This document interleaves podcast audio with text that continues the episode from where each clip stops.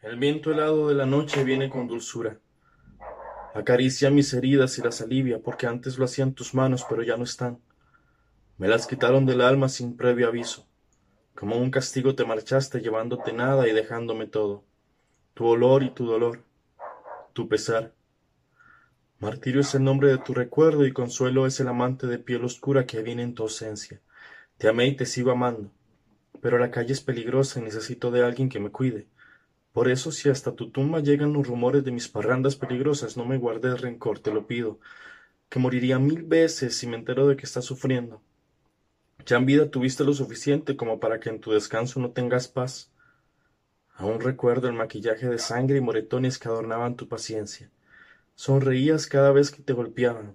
Eras terca y orgullosa y aprendiste a defender tu alma, porque tu cuerpo cada vez perdía más sabor.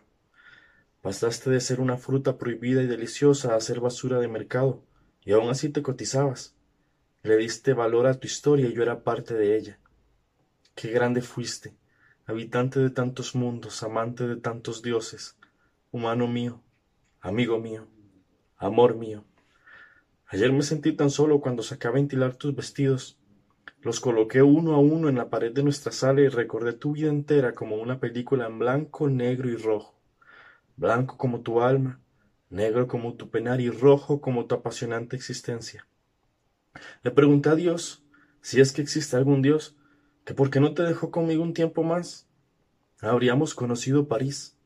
Espero que tu fantasma haya podido volar hasta allá y que en este momento un buen hombre te esté fornicando en una cama grande, que huela bien rico y que tenga algo bueno que contar. Yo por mi lado aprendí a contar historias, o mejor dicho, tus historias, porque me convertí en un libro escrito solo para honrarte. Por cierto, y es mejor que lo sepas por mí, hoy saldré con un marinero, me llevará a comer a aquel sitio donde te conocí. No quería que ahí me llevara, pero sabes que hay quienes siguen sus instintos en secreto, y ese lugar es más oculto que una tumba. Sé que te recordaré porque ahí cantabas borracho hasta el amanecer.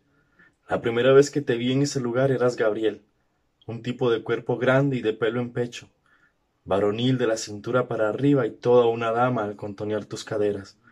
Me perdí en tus nalgas y lo notaste. Fui a verte muchos días, pero siempre me ignorabas, hasta que caí rendido de borracho mientras intentaba defenderte, según yo, de aquel tipo que te robó un beso. No me di cuenta que era parte de un show que habías montado para aquella noche. Le dijiste a todos que yo era un primo lejano y me llevaste a tu casa a esta casa, y nos hicimos el amor muchas noches. Hoy saldré con el marinero, quizá me acueste con él y por la mañana regrese cerrando mis ojos por la luz del sol y deseando encontrar un café en la mesa y un cigarro a medio fumar con la pintura de tus labios marcada. Pero sé que en cambio encontraré un vacío silencio, un grito ahogado y flores marchitas, muertas por tu ausencia. No creo que llore porque ya lloré lo suficiente y me sequé también.